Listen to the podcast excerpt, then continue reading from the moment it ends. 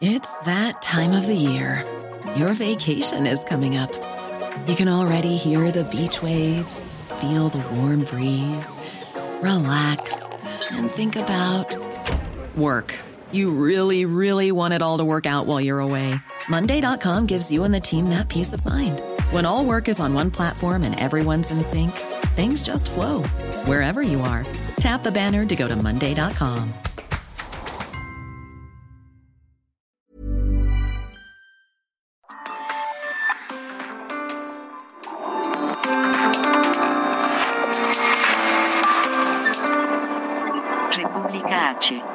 Alejandro Cacho. Muy buenas noches, bienvenidos a República H, esta noche de martes, martes 30 de junio, 30, eh, no, 29 de junio de 2021. Gracias por acompañarnos. Estamos transmitiendo para todo el país y el sur de los Estados Unidos a través de Heraldo Media Group. Yo soy Alejandro Cacho y le eh, doy la bienvenida a este espacio, República H, donde realmente hablamos de lo que ocurre en el país. Y vaya día agitado este martes, porque pues hablaremos de lo que sucede en Puebla.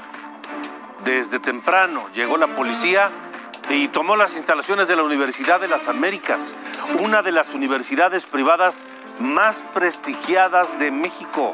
Hay una disputa legal y económica entre miembros de la familia Jenkins, eh, que son los, eh, pues el padre, el patriarca de la familia Jenkins, pues fue el fundador de la fundación, para la redundancia, este, instauró la fundación que eh, se ha dedicado más de 60 años a distintas obras de beneficencia, entre ellas el sostenimiento de la Universidad de las Américas, que esta noche está bajo control de la policía. También hablaremos del ambiente en Aguililla, luego de los apagones y bloqueos que han vivido y que las autoridades adjudican a disputas entre grupos de la delincuencia organizada. Estaremos platicando con el párroco de Aguililla para conocer pues cuál es la situación esta noche y cuál es el ambiente que se vive en aquella zona de Michoacán. Revisaremos qué es lo que ocurre en la frontera norte, porque cada vez son más los niños migrantes que viajan solos para intentar cruzar hacia los Estados Unidos y esto cada día toma tintes más dramáticos y es sin duda una crisis humanitaria no reconocida todavía. Y por supuesto, esta noche también. Sofía García, ¿cómo estás? Hola Alejandro, muy bien. Buenas noches a ti, a quienes nos ven y también a quienes nos escuchan por el Heraldo Radio. Y mira, hablando de Puebla, también hay un pendiente importante con este diputado que seguramente tú recuerdas, este diputado ex morenista de allá de Puebla, en donde ha sido denunciado por abuso sexual de menores y que bueno, precisamente mañana ya la Cámara de Diputados está citando a esta comisión instructora en donde darán a conocer cuál el dictamen y también otro desafuero que está pendiente es el de un ex delegado de Coyoacán. Pero de todo eso platicaremos más adelante. De acuerdo, gracias, gracias Sofi. Y esta noche, por supuesto, saludamos a Sara. ¿Cómo te va? Buenas noches. Hola, soy Sara. Bienvenidos a República H. Buenas noches, Sofía y Alejandro. Buenas noches, Sara. Y vaya que tenemos eh, cosas que platicar el día de hoy. No recuerdo una ocupación, un asalto policíaco en tiempos recientes, en las últimas décadas, a una institución de educación superior en México. La más reciente que recuerdo fue en 1992, eh, ocurrida a la Escuela Superior de Agricultura Hermanos Escobar en Ciudad Juárez, Chihuahua, donde la policía estatal, al mando entonces de Francisco Barrio Terrazas, llegó a tomar aquellas instalaciones. Bueno, pues hoy se repitió la historia en Puebla, donde esta mañana la policía poblana se apareció de pronto a los accesos de la Universidad de las Américas. En redes sociales trascendió que alumnos y profesores fueron desalojados. Al principio se dijo que era la Guardia Nacional quien participaba en una diligencia, pero fue la propia Guardia Nacional a través de un tuit en su cuenta oficial que desmintió su participación. También circuló un supuesto comunicado de la Universidad de las Américas Puebla, donde afirmaba que el operativo obedecía a un juicio para recuperar los bienes de la Fundación Mary Street Jenkins, que es la que pues, le ha dado sustento a esta y a muchas otras obras durante más de 60 años, pero la universidad más adelante negó haber eh, emitido ese comunicado. Y finalmente el patronato de la Fundación Mary Street Jenkins emitió un comunicado, este sí oficial, en donde afirma, entre otras cosas, que cuenta con una suspensión federal contra la creación de un patronato, que parece que es el origen, por lo menos, de esta ocupación y del conflicto del día de hoy, que eso es consecuencia de otro todavía más, más añejo. Bueno, pues en ese comunicado se niega, eh, se, cuenta con una, suspensión en contra de ese, ese, ese nuevo patronato, por lo que la intervención de hoy es un acto ilegal y que hay una campaña de desprestigio en contra de la fundación, que se intenta imponer a personas para apropiarse de los recursos de la institución, por lo que exige la Fundación Jenkins se cumpla la ley en defensa del derecho a la educación de los estudiantes de la Universidad de las Américas allá en Puebla. Todo esto mientras había confusión en torno de eh, qué estaba ocurriendo realmente. Pero hace unos minutos, en una eh, conferencia eh, vía electrónica, virtual, Luis Ernesto Derbez, el doctor Luis Ernesto Derbez, quien es rector de la Universidad de las Américas Puebla, confirmó lo que pues ya se venía reportando a través de medios de comunicación y de redes sociales desde temprano. Esto fue parte de lo que dijo hace unos momentos el doctor Luis Ernesto Derbez, rector de la Universidad de las Américas.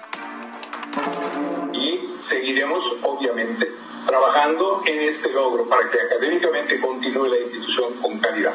Pero en este momento, en este preciso momento, no tenemos el control de las instalaciones físicas de la institución, puesto que este supuesto patronato es el que está en control dado su actitud su actividad y su intervención armada con fuerza pública entrando la institución.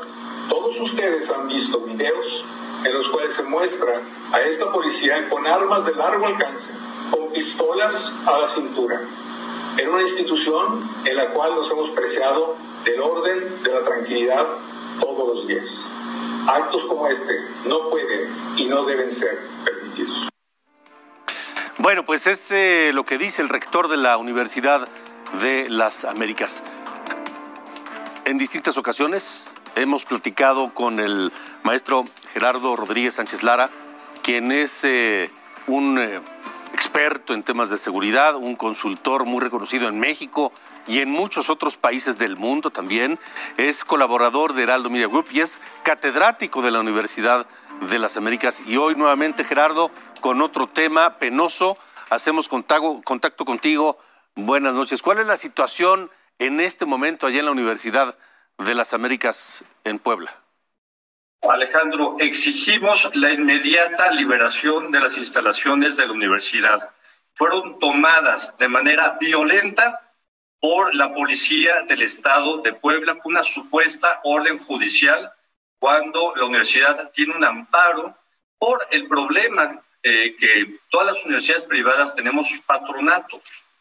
Eh, y hay una lucha, por supuesto, hay que reconocerlo judicial entre la familia Jenkins, pero esto está afectando a la vida universitaria. Alejandro, hoy los alumnos tuvieron que ser eh, sacados y también mis colegas profesores administrativos de la universidad por un uso extremo de la violencia por parte de la universidad por, parte de la Policía del Estado de Puebla.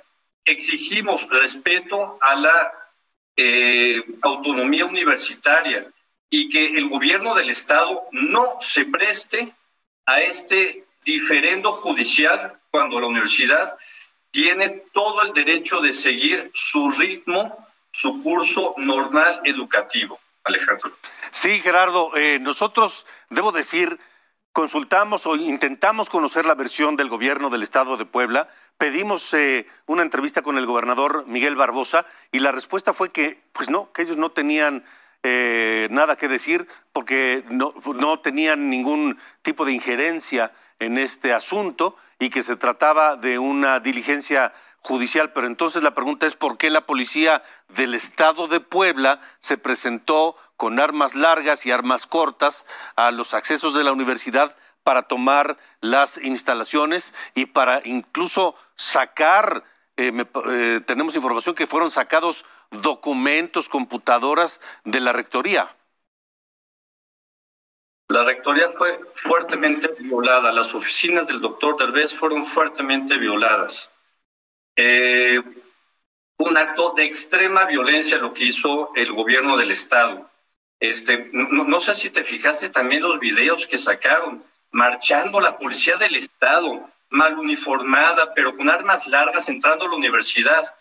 Eh, el doctor Derbez dio la instrucción de que no, no hubiera confrontación con las autoridades del Estado. Fue lamentable el uso de mis compañeros policías estatales a los cuales he tenido el privilegio de darles eh, cursos, capacitación y estar con ellos codo a codo, es, es, es, realmente una actitud irresponsable del gobierno del Estado eh, y un uso desproporcional para el cumplimiento de una orden judicial que está, que, es controvertida porque hay un amparo por parte de la universidad en esta materia, Alejandro. ¿Estaría entonces la autoridad estatal, la policía y quienes están detrás de ellos violando un amparo judicial en favor de la universidad? No, en contra de la universidad, en contra del patronato. Lo, que sucede, Alejandro, es que la universidad, como todo, eh, como, como todas las universidades privadas, tiene apoyo de instituciones privadas o de fundaciones privadas. Y ahora hay un litigio entre ellos, ¿no? Pero esto no, no debe de afectar la vida universitaria, la vida de los, de los profesores, de los estudiantes, del cuerpo administrativo. Es un acto realmente irresponsable de, eh, los, eh, de los familiares de esta de, esta familia que está en litigio, ¿no?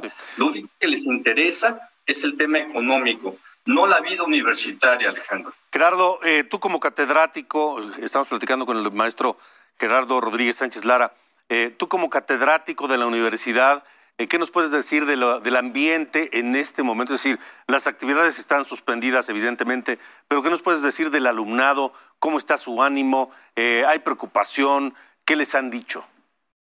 Ah, completa incertidumbre, o sea, todo el día, eh, si me lo permitas, me he pasado platicando con mis colegas profesores del departamento, ¿no? con, con, algunos alumnos que están preocupados por, por nuestra seguridad. Este, en la universidad tenemos el privilegio también de aquí, de aquí vivir los profesores. Yo estoy aquí adentro, dentro del campus universitario. Aquí tienes tu casa, Alejandro. Gracias. La policía auxiliar tomó control de la universidad yo, yo no sé qué va a pasar con, con, nuestra seguridad. Así te lo digo literalmente. Tú no puedes en este momento salir libremente eh, de, de, tu casa, de la universidad. Sí podemos salir, ah. porque hay una zona residencial donde vivimos los profesores. Mm. Y pero los alumnos también tienen residencias y esas fueron también ocupadas por, por, por la policía auxiliar. El doctor Derbez ya dio una instrucción de que todas las actividades van a ser en línea. Yo mañana empezaba clases, eh, Alejandro, porque el campus fue abierto porque eh, la Secretaría de Educación Pública Federal dio la autorización de que empezáramos con, con clases presenciales. Y esto ya no va a poder ser. Para proteger la integridad de los profesores y de los estudiantes, el doctor Derbez instruyó que todo sea en línea. Ahora, Gerardo, em, yo hacía memoria y no recuerdo un asalto policíaco a un campus universitario, a una institución de educación superior en tiempos recientes y la memoria me da hasta 1992, cuando la Policía Estatal de Chihuahua asaltó la Escuela Superior de Agricultura Hermanos Escobar en Ciudad Juárez, que eh, empezaba el gobierno de Francisco Barrio Terrazas del PAN allá en Chihuahua y que esa, esa, esa Escuela Superior de Agricultura pues sí vivía una agitación política que ni de lejos es el caso de la Universidad de las Américas. ¿Tú recuerdas otro asalto así como este? El 68. Sí, sí, pero y no es broma. vamos. Sí. El gobierno del estado de Puebla hizo un uso extremo de la violencia para cumplir una orden judicial que está en litigio, que hay una, O sea, eh, hay, un conflicto legal entre, entre los líderes del patronato, pero esto no debe de afectarnos a nosotros como profesores o estudiantes. De acuerdo. No hay parangón. El gobierno del estado de Puebla debe hacerse responsable de esto, este uso ilegal de la fuerza. Los pocos alumnos, afortunadamente que había alrededor de las nueve y media de la mañana, sí. este, eran, eran muy pocos, pero tuvimos la instrucción de pedirles a mis colegas profesores yo, iba a firmar documentos, Alejandro, a las 10, a las, a las 10 de la mañana y, recibí la instrucción de que ya no podía yo ingresar para firmar actas de eh, exámenes finales de alumnos. Es increíble. Sí. Pues Gerardo, nosotros vamos a seguir muy de cerca el tema. Por lo pronto, pues eh, gracias por esta, por esto, toda esta información, por este testimonio en este caso tú como uno de los afectados por esta toma de la Universidad de las Américas. Muchas gracias, Gerardo. Gracias, Alejandro. Muchas gracias. Hasta luego. En nuestra solidaridad para eh, todo el personal docente, académico, administrativo y al, alumnado, por supuesto, de la Universidad de las Américas. Le agradezco también esta noche a eh, el abogado Virgilio Rincón Salas. Él es representante legal de la Fundación Mary Street Jenkins eh, que está en medio de todo este, de esta vorágine. Eh, abogado Virgilio, gracias por estar con nosotros. Buenas noches.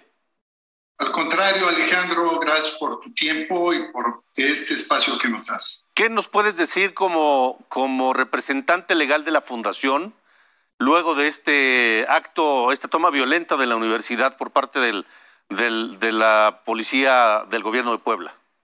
Mire, Alejandro, la verdad es que condenamos enérgicamente el uso y la intervención de medidas de fuerza que realizó hoy el Estado dentro de la, universidad. Es un atropello clarísimo, inadmisible a su autonomía. Esto nos lastima no solamente a los miembros y quienes trabajamos para la Universidad de las Américas de Puebla, sino a todos todos los universitarios de este país. Yo no sé de qué universidad se has egresado, Alejandro, pero imaginemos que a tu alma mater llega la fuerza policíaca, interviene y despoja. Eso no es admisible. Eso no es de una democracia, Alejandro. Eh, un conflicto de carácter administrativo, de origen familiar, no debe de llegar a un encono de ese nivel.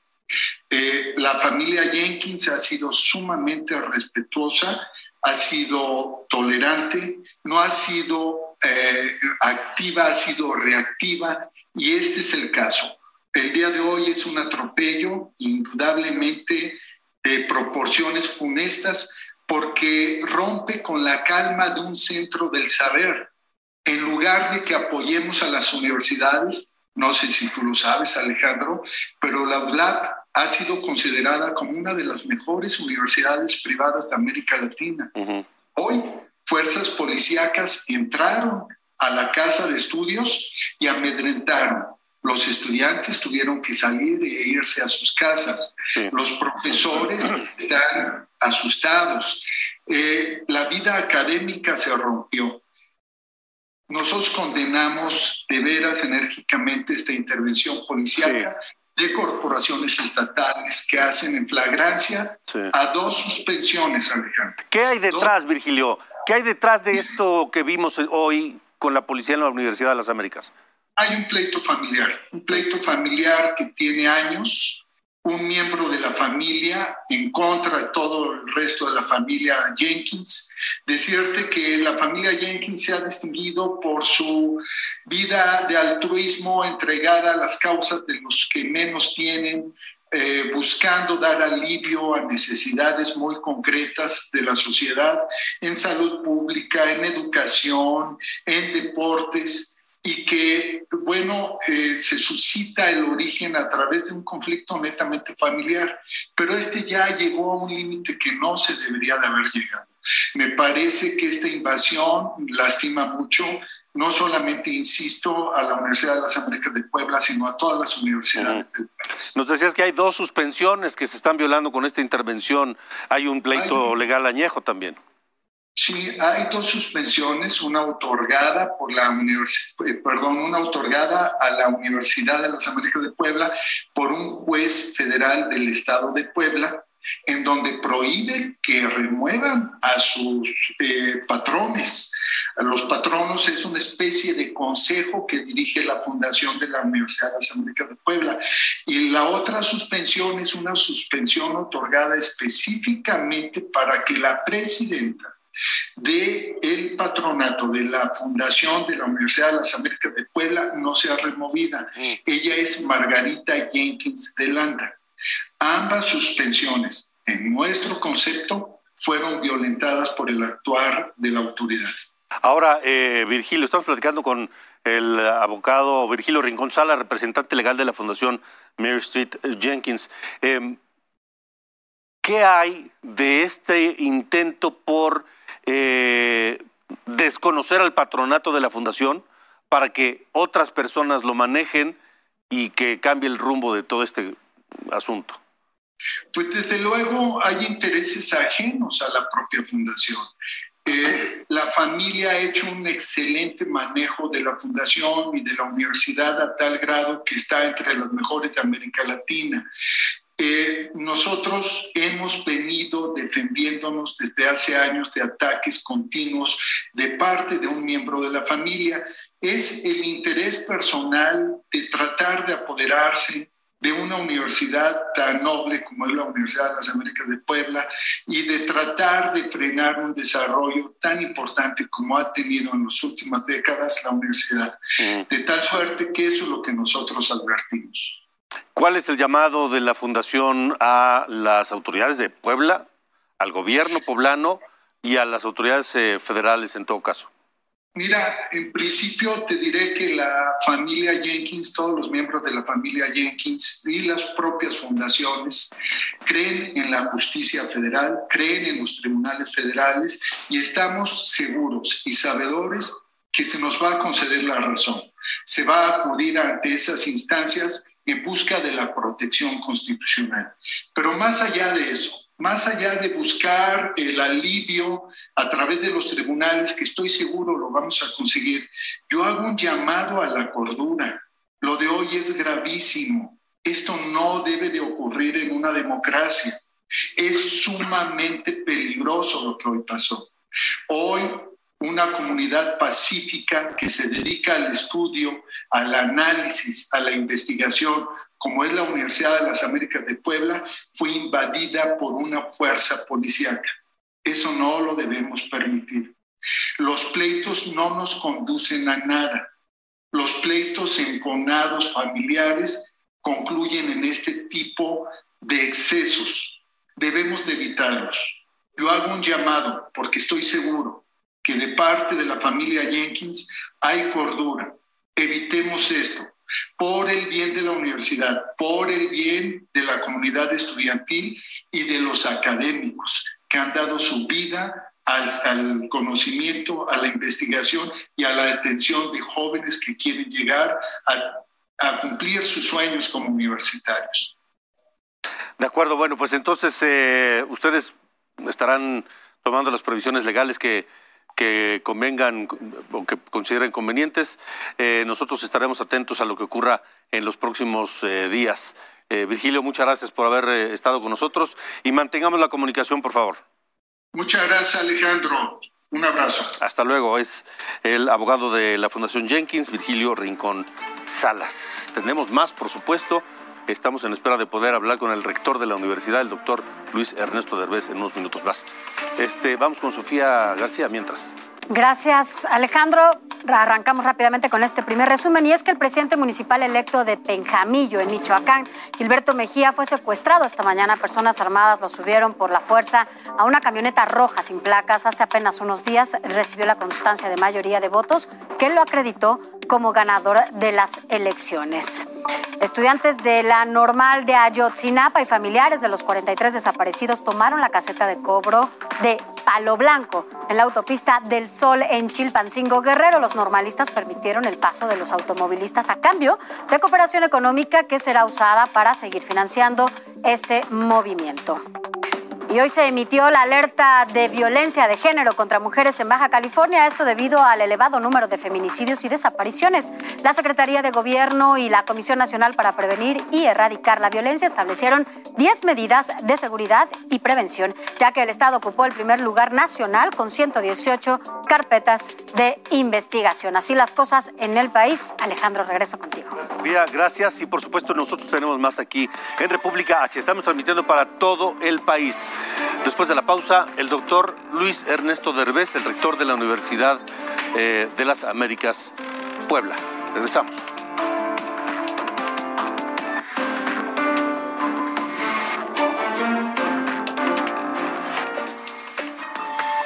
Continuamos. República H, con Alejandro Cacho. Regresamos. República H, con Alejandro Cacho.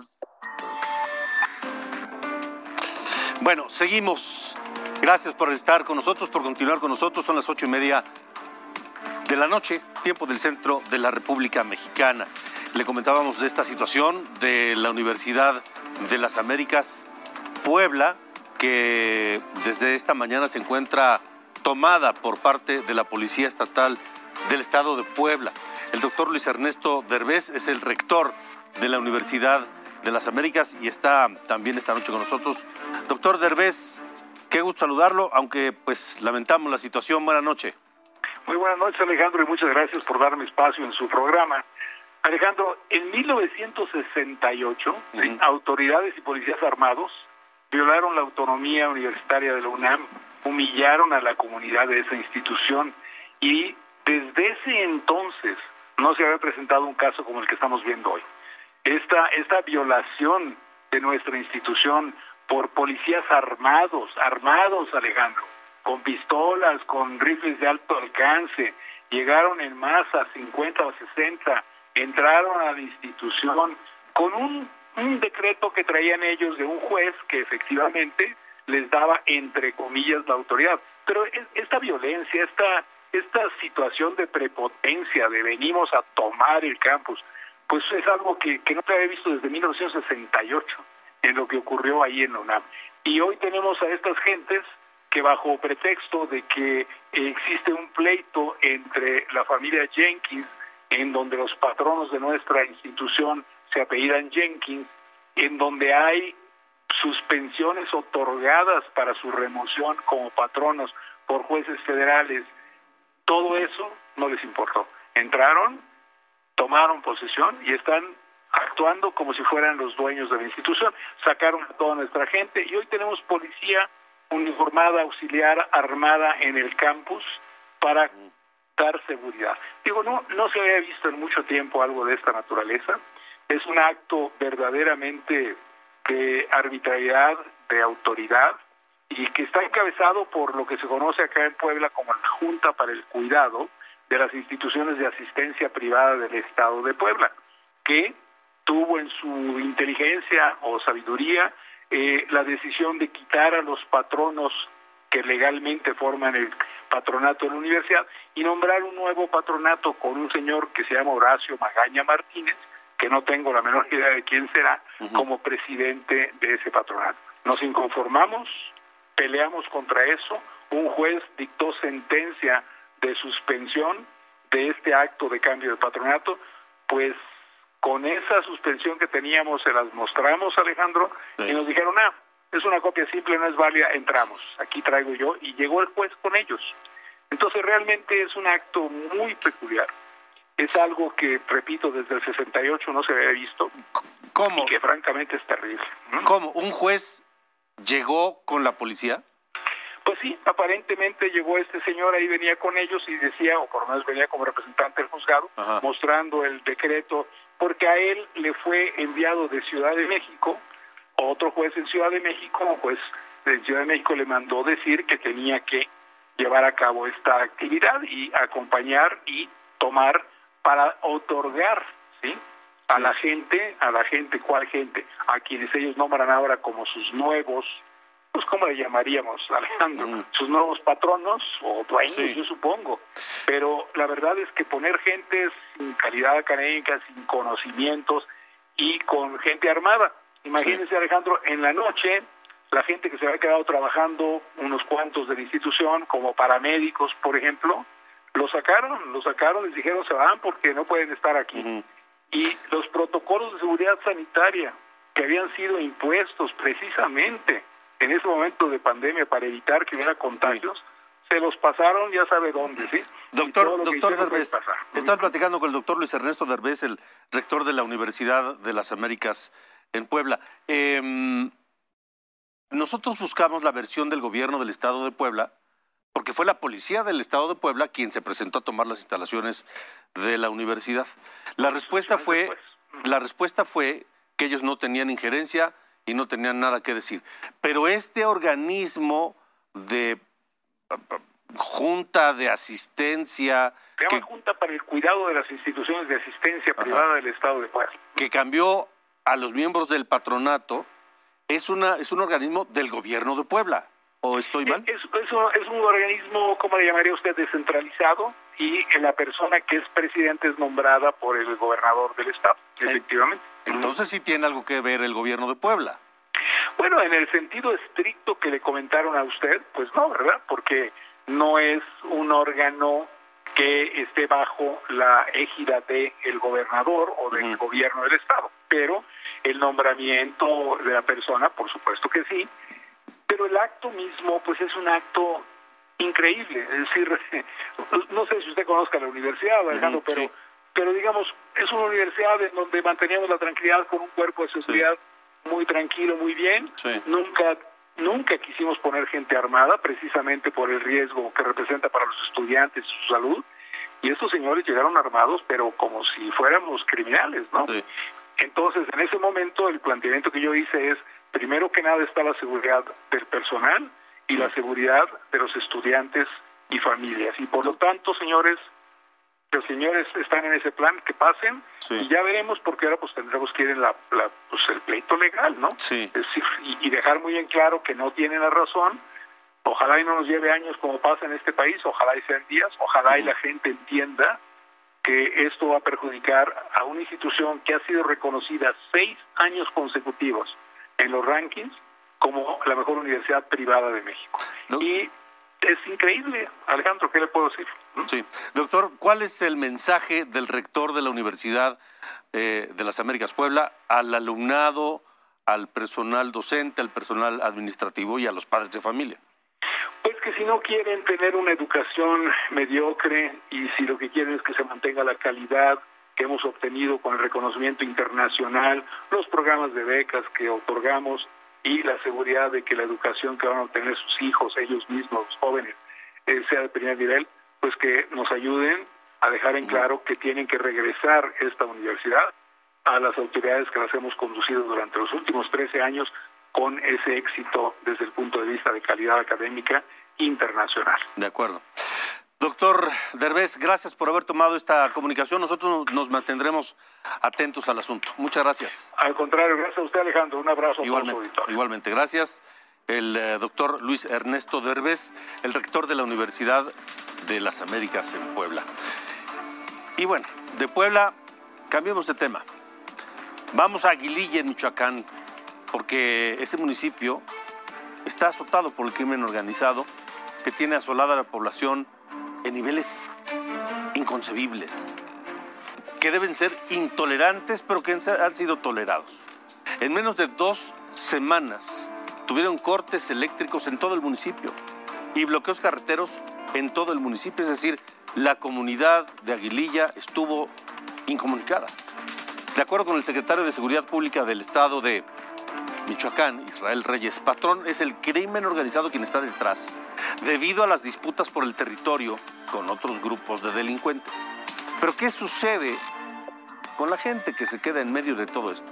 Gracias a don Gilberto Vergara, el párroco de Aguililla, que está esta noche también aquí en República H. Eh, eh, párroco, ¿cómo está? Buenas noches.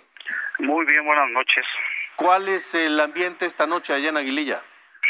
Pues mira, no tenemos luz todavía. Ya sí hay señal telefónica e internet, pero la luz no eh, no la tenemos. eh, no sabemos porque parece ser que el corte no fue ocasionado por por los grupos eh, acá de de los de la frontera nuestra. sino creo que fue algo más técnico, pero en realidad, mira, ahorita poco importa de qué haya sido, porque ya los ánimos están tan caldeados que, que ahorita la gente ya, ya, este, ya no está en paz y ya están rodeando el cuartel y están haciendo ya otro tipo de planes, ¿no? Para, para presionar al gobierno, para que actúen y ya no nada más por lo de la luz, que ese ha sido un extra que se ha abonado últimamente. Ahora es, es ir por todo, ir por la liberación de la carretera, ir por la seguridad y tantas cosas que nos han prometido ya no más de seis meses y que no nos cumplen, un, un gobierno tan lento para responder a las necesidades primarias nuestras. eh, padre, ¿y qué les dice el gobierno? ¿Qué les dice quien se supone que es la autoridad debería poner orden? Mira, eh, el gobierno este municipal está rebasado, pues Sí, bueno, no, hay cosas que no le toca, sí. no entendemos.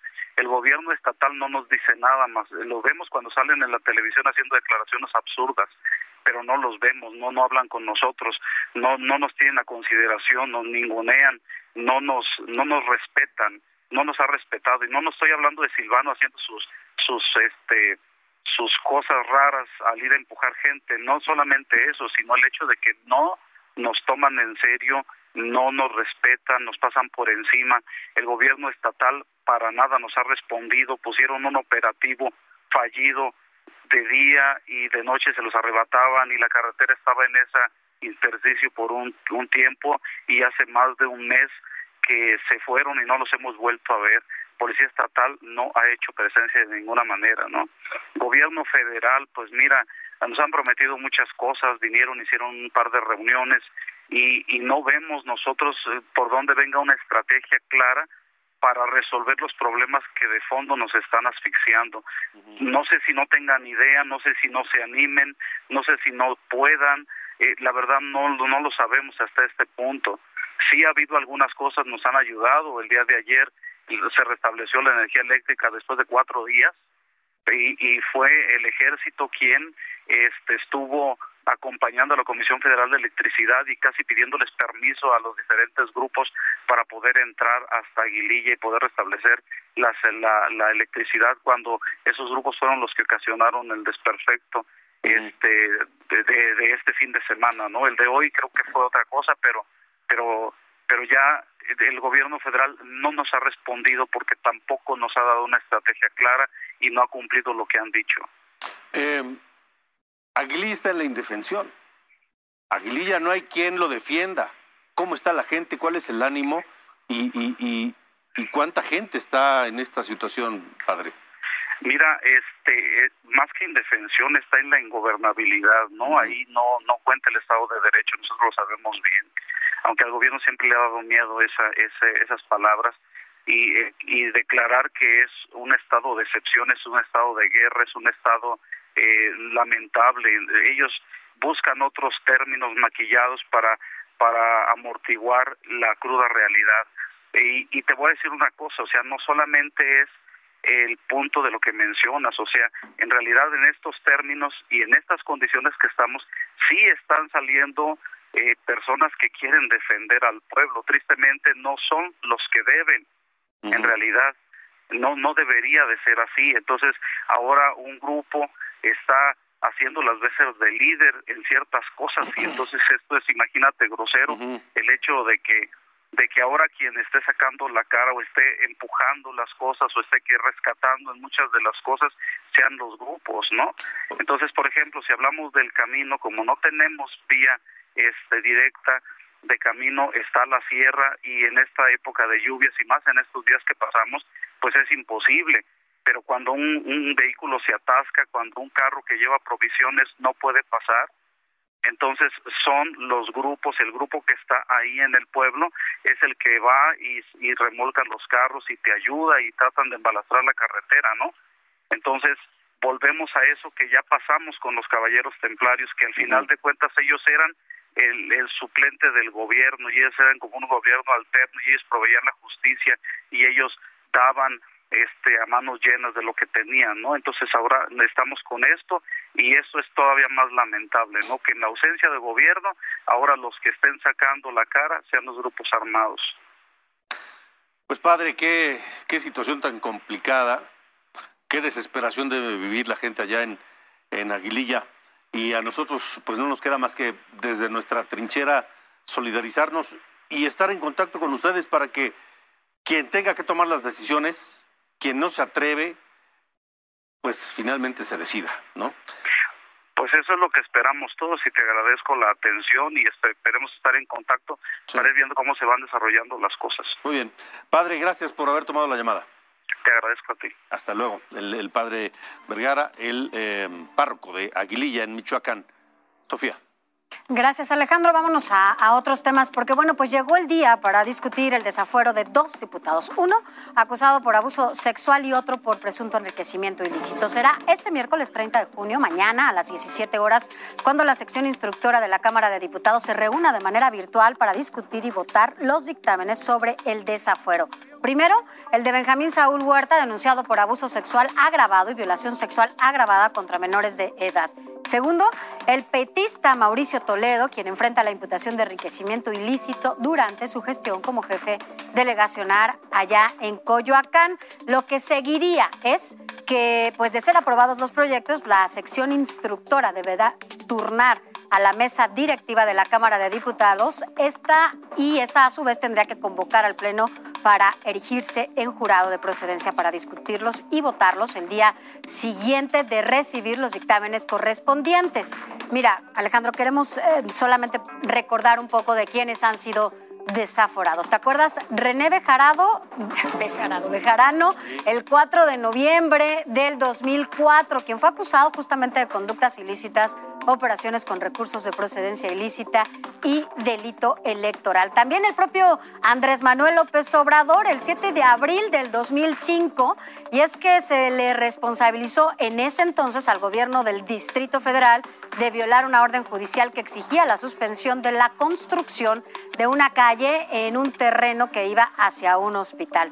También Julio César Godoy Toscano, el 14 de diciembre del 2010, quien fue acusado de lavado de dinero, narcotráfico, delincuencia organizada y lo que resultara en ese momento.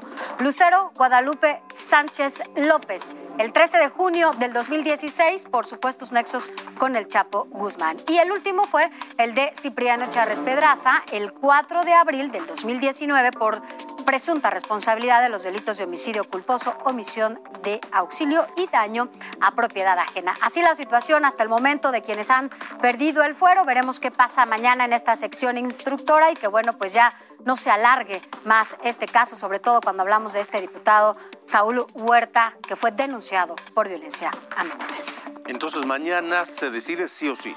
Así es, mañana a las 5 de la tarde será esta reunión de manera virtual y bueno, ya les daremos aquí los resultados. Mañana será un día importante porque se entrega esta auditoría, ya lo comentábamos aquí, y también se tratará este tema allá en la Cámara de Diputados. Muy bien, pues muy atentos entonces estaremos.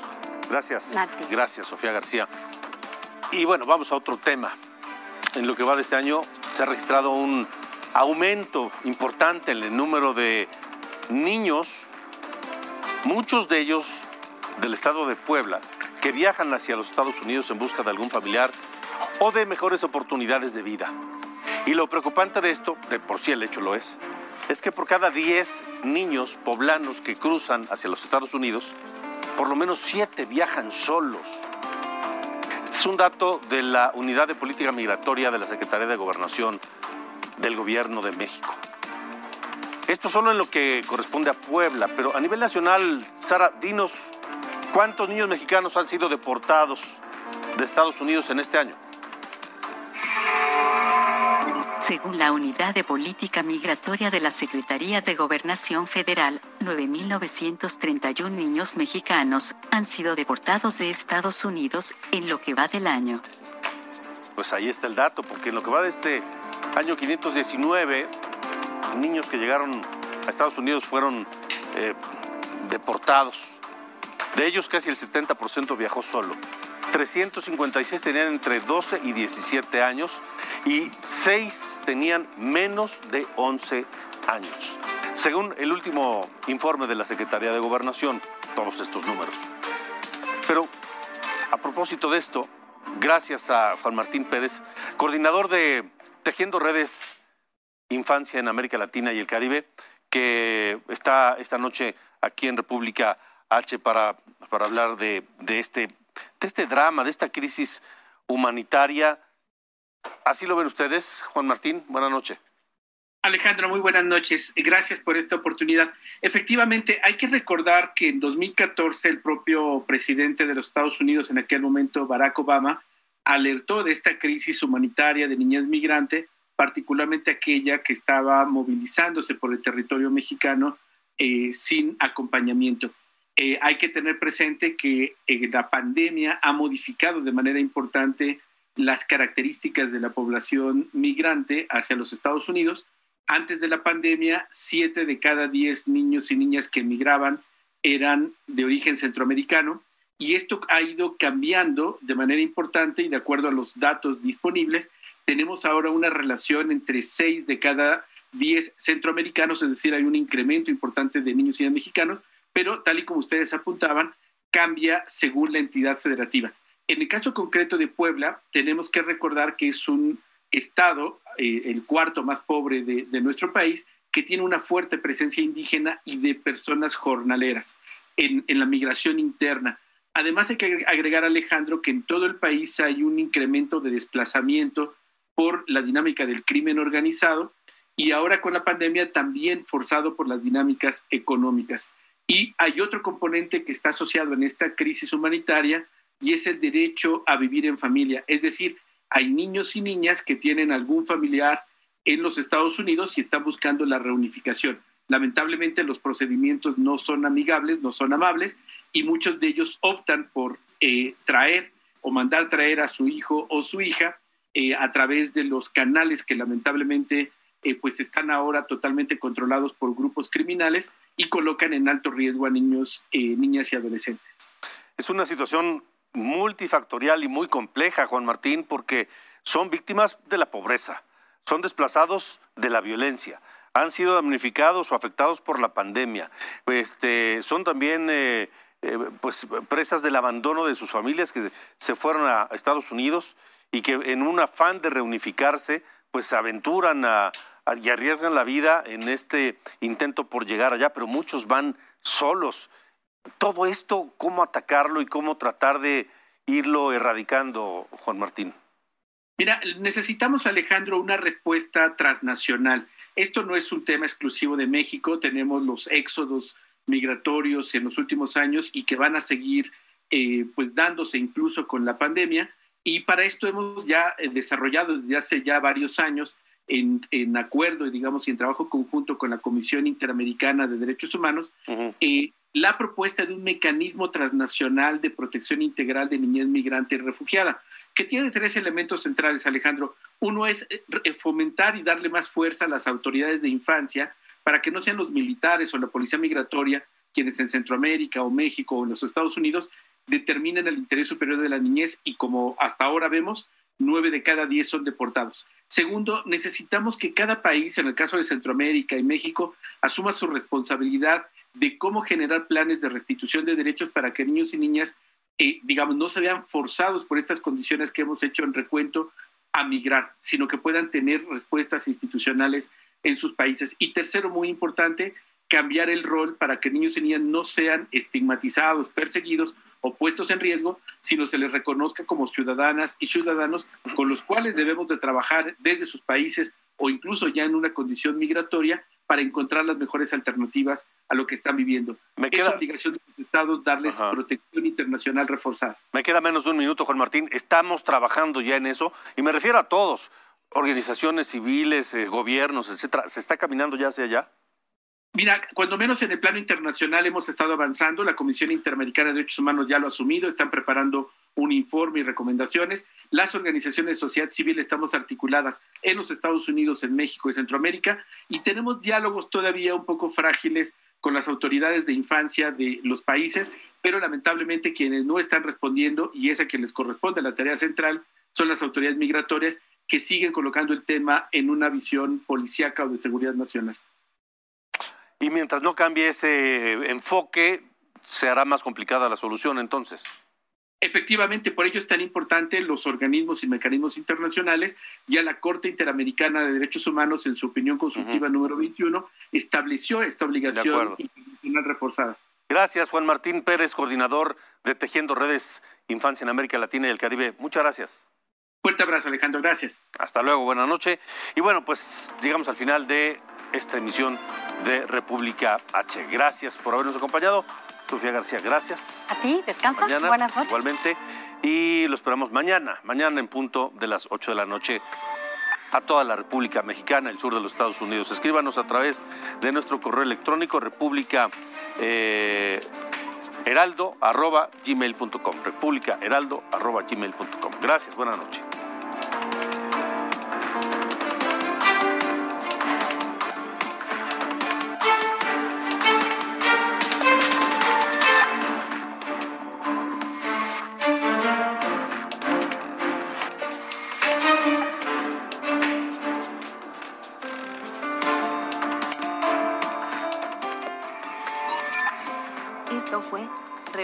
Con Alejandro Cacho.